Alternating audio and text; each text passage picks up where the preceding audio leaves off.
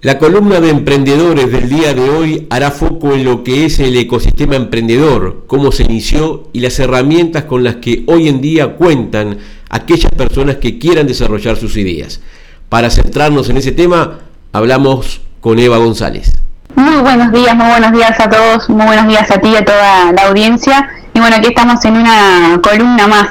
este, la columna pasada tuvieron el, gusto de hablar con, Andrea, una emprendedora en Nueva y, y mm, estuvo muy linda como muy linda su, experiencia de cómo contó sus inicios hasta lo que es ahora y bueno, todo lo que es ser emprendedor, ¿no? Que eso también está bueno conocerlo desde, desde sus propios actores, desde las propias este, personas que lo viven, también está, está bueno compartir eso. Sí, eh, contó todas las peripecias de los diferentes emprendimientos que ella tiene ahí en la zona de Nueva Grecia. Eva, ¿qué tema tenemos para desarrollar en el día de hoy?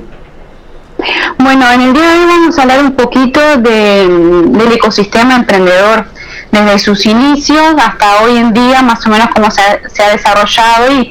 y las herramientas a las cuales pueden, pueden acudir los, los emprendedores este, en las diferentes etapas de los emprendimientos. Habíamos comentado algo este, en algún momento este, de que un emprendimiento tiene una idea, después pasa por esta validación, desarrollo y demás, pero mm, este, en cada etapa siempre hay alguna, alguna herramienta a la cual podemos acudir para fortalecer un poco este, nuestro emprendimiento y que crezca.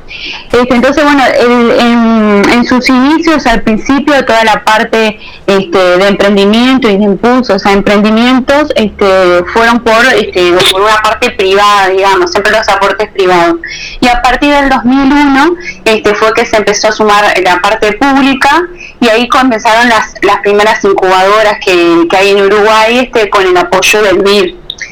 Este, luego en el 2007 comenzó la, el, Red, el Red Emprender, que es un programa este, Emprender donde había más de 50 instituciones este, a nivel privado Luego en el 2008 apareció Capital Semilla, que es de ANI, que se fue un capital, uno de, los más importantes, digamos, principales, que se dio todavía un más impulso a todo lo que es este el emprendedurismo, este, porque en ese momento no, no había este, una institución a cual puedan acudir los emprendedores para poder tener un, un recurso inicial para arrancar con su emprendimiento. Luego en el 2012 este, estuvo la red de Emprender, que después este, se transformó en, en RAFE, que es la red de apoyo a, futuros empresarios, que también es una red muy fuerte aquí en Uruguay. Este, y ahí en, ese, en esa etapa, digamos, del 2012 al 2016, digamos, fueron cuando aparecieron la, la gran mayoría de, la, de las incubadoras que luego algunas este, las voy a ir, a ir nombrando, pero por, este, hay, hay varias, este, mm, están la gran mayoría centralizadas hacia el Montevideo, eso todavía es, un debe que siempre hay hacia, hacia el interior, pero bueno, este, poco a poco se va trabajando en que el interior también crezca en ese, en ese sentido. Y luego en el 2016 eh, apareció eh, ANDE, que es la Agencia Nacional de Desarrollo, que en algún momento en la otra columna también algo este, mencioné de ella, que eh, lo que tuvo esta, esta agencia la posibilidad de tener justamente la expansión a todo el país.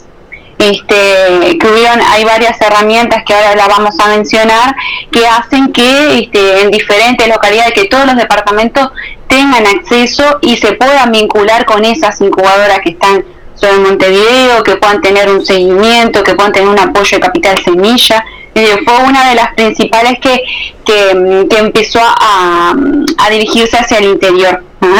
Este, y luego en el 2017 este, surgió una red, este, una, una web, disculpen, de Uruguay Emprendedor, que es un portal que lo que tiene allí de bueno es que ahí se está centralizando toda la información. Este, antes era más difícil poder acceder a toda la herramienta, ya de por sí que lleva todo un procedimiento, un proceso, tenías que postularte y demás. Además de eso, uno tenía que ir averiguando, investigando, a ver qué había. Y hoy en día, en, el portal de Uruguay Emprendedor, allí tenemos este, la posibilidad de acceder, este, se, te, se te informa sobre todas las herramientas que hay según en, la etapa del emprendimiento que estés, también todos los programas que hay de apoyo, este, eventos también que se hacen, llamados, ahí está centralizada toda la información del mundo emprendedor y eso está bueno porque en un lugar pues, ya podemos tener acceso a, varias cosas. Y después en el 2018 este, surgió el proyecto de ley este, de emprendimiento este, que se aprobó en el 2019, que es eso también dio un avance y un marco este, legal a todos los a todos los, emprendimientos, emprendedores y emprendedores también ya un poco más grande, una talla un poco más grande. Todavía de la ley, por supuesto, queda ver todavía algunas articulaciones, alguna cosa, pero bueno, por lo menos tuvo un inicio y, va teniendo un marco un marco legal porque en realidad con, con esta ley lo este, lo que se hace es uno de los objetivos, digamos, era facilitar el acceso al financiamiento, este, que tengan más opciones y también otra cosa que algunos emprendedores un poco más grandes pedían eran este, um, eh, acciones este, simplificadas. Entonces, hoy en día se puede eh, constituir una sociedad que es algo similar a una sociedad anónima, pero es una sociedad por acciones simplificadas, entonces es mucho más fácil la creación, eh, también puede estar representado el capital en acciones, eh, tiene responsabilidad también este, limitada, es decir, como que va dando, dando un marco de a poco legal a todo eso. Pero eso también, es, eso de la ley, eh, capaz también en un momento estaría bueno eh, con algún especialista ya abarcar un poquito más de eso porque ya más una parte legal y, de procedimiento. Pero bueno, y lo que está bueno es que de a poco se ha dado un marco justamente legal para poder ir avanzando en pro de eso. y después lo otro, digamos, sí que digo no están solo los emprendedores, por lo tanto ya hay todo ese marco que tú narrabas que, este, que le permite afianzar los proyectos que tengan previsto desarrollar. Sí, exacto. Es, eh, un proceso que ha llevado sí este, varios años porque como de lo que te comenté vas desde el 2001 hasta la hasta la actualidad este, y, y, una de esas últimas fichas, digamos, que hay es, es lo de la ley que, que ampara un poquito más todo. Entonces, este, da ese, ese, ese marco justamente legal. Entonces sí, es, va a ser un proceso que ha llevado su tiempo y tampoco no es casualidad que se haya dado en estos años, sino es un tema de que a nivel este, mundial se tiende más a, a, la parte de emprendimientos y a pequeño emprendimiento a grandes empresas. El mundo va tendiendo a que haya este, pequeños, este, pequeñas empresas, que haya pymes, este, que, sea más la cantidad de pymes que, tenga una, un país a las grandes empresas. Este, también sirve mucho a, la economía, digamos, esa, forma también de, manejarse. Y el último programa, digamos, de los emprendedores que salió fue en el 2020, que es el programa Sembrando, que ese programa es de presidencia, que ese fue, fue el último. Este, y con respecto que era lo que hoy te, eh, comentaba de, de Ande, que, recién la, mencioné, que fue la que logró que se expandiera a, todo el país, este, uno de los objetivos, por supuesto, es la difusión y fomento de la, de la cultura emprendedora. Este, tienen también ya un sistema armado a nivel nacional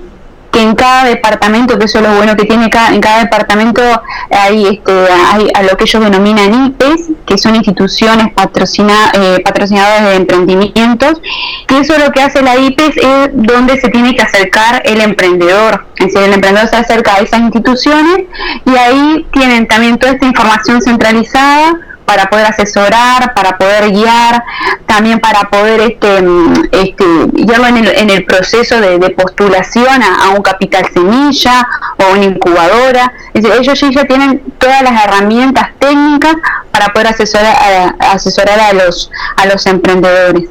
En el caso, me estuve fijando en la página y en el caso de, Soriano,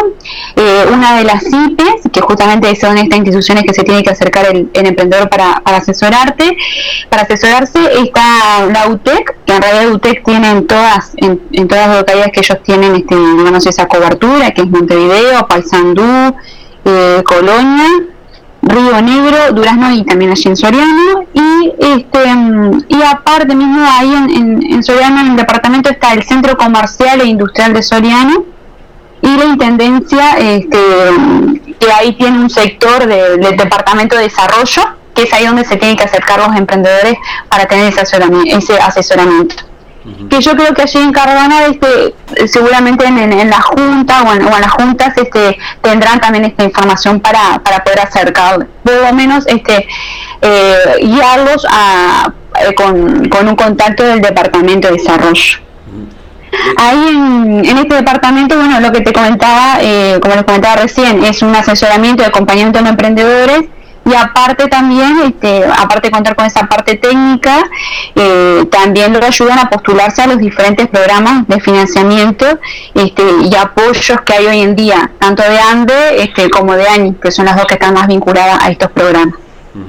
Esta red de asistencia de la cual tú hablabas, Eva, eh, ¿qué repercusión ha tenido en los emprendedores? ¿Le ha dado más posibilidades, eh, aparición de nuevos emprendimientos, de mayor cantidad de ellos? Sí, sí, la verdad que sí ha sido muy importante esto por justamente por esa descentralización que ha logrado y que ha logrado llegar a muchas localidades que antes desde la capital y solo estando en Montevideo era muy difícil llegar. Entonces eh, ha logrado que muchos emprendimientos que ya estaban se potencien y crezcan y otros que estaban con idea o otros emprendedores que o que, o que tenían ya su trabajo y tenían en mente alguna cosa pero nunca se lo plantearon hacerlo porque no tenían las herramientas, no sabían cómo iniciar, eh, no sabían cómo debían hacer este un, plan de negocio, una validación. Entonces, este, ahí esos emprendedores esos sectores tienen esa, esa, esa formación técnica para poder asesorarlo y guiarlos en eso. Entonces eso, eso surgió en muchas localidades este, diferentes este, emprendimientos eh, y bueno, eso ha repercutido en, todo. Por ejemplo, eh, acá en Colonia, eh, una de las características que tiene el departamento es que hay, hay muchas, este, muchas ciudades, es muy cosmopolita. Entonces, también que existiera una... Este, un programa así, un, un lugar, una institución a la, a la cual tú puedas acudir que hay en, que hay varias aquí también en el departamento, dio la posibilidad de que muchos emprendedores de otras localidades que capaz que no se les hacía tan fácil venir mismo a la capital de Colonia o a Montevideo, puede acceder. Este, por ejemplo, hay, hay, un, hay un foco muy fuerte en Conchillas, también para el lado de Juan Lacase, y más hacia el lado de Nueva Palmira también. Entonces eso ayudó a, que, a, a fortalecer y a crecer y, que hoy en día estén mucho más presentes eh, los emprendedores, porque hoy, hoy parecía como que estuviera este muy, muy de moda, muy presente, pero en realidad es que se visibilizó más el emprendedor. Ya estaban, ya eran personas que existían, que tenían esa idea y que, y que estaban luchando día a día para llevar adelante su emprendimiento, pero hoy en día, gracias a todas estas cosas, eh, ha tenido más visibilidad. Bien. Eva González, te agradecemos nuevamente esta columna y nos reencontramos la semana próxima. No, por favor, cualquier cosa a las órdenes, bueno, como siempre estamos este, por cualquier consulta o duda que tenga, estamos disponibles.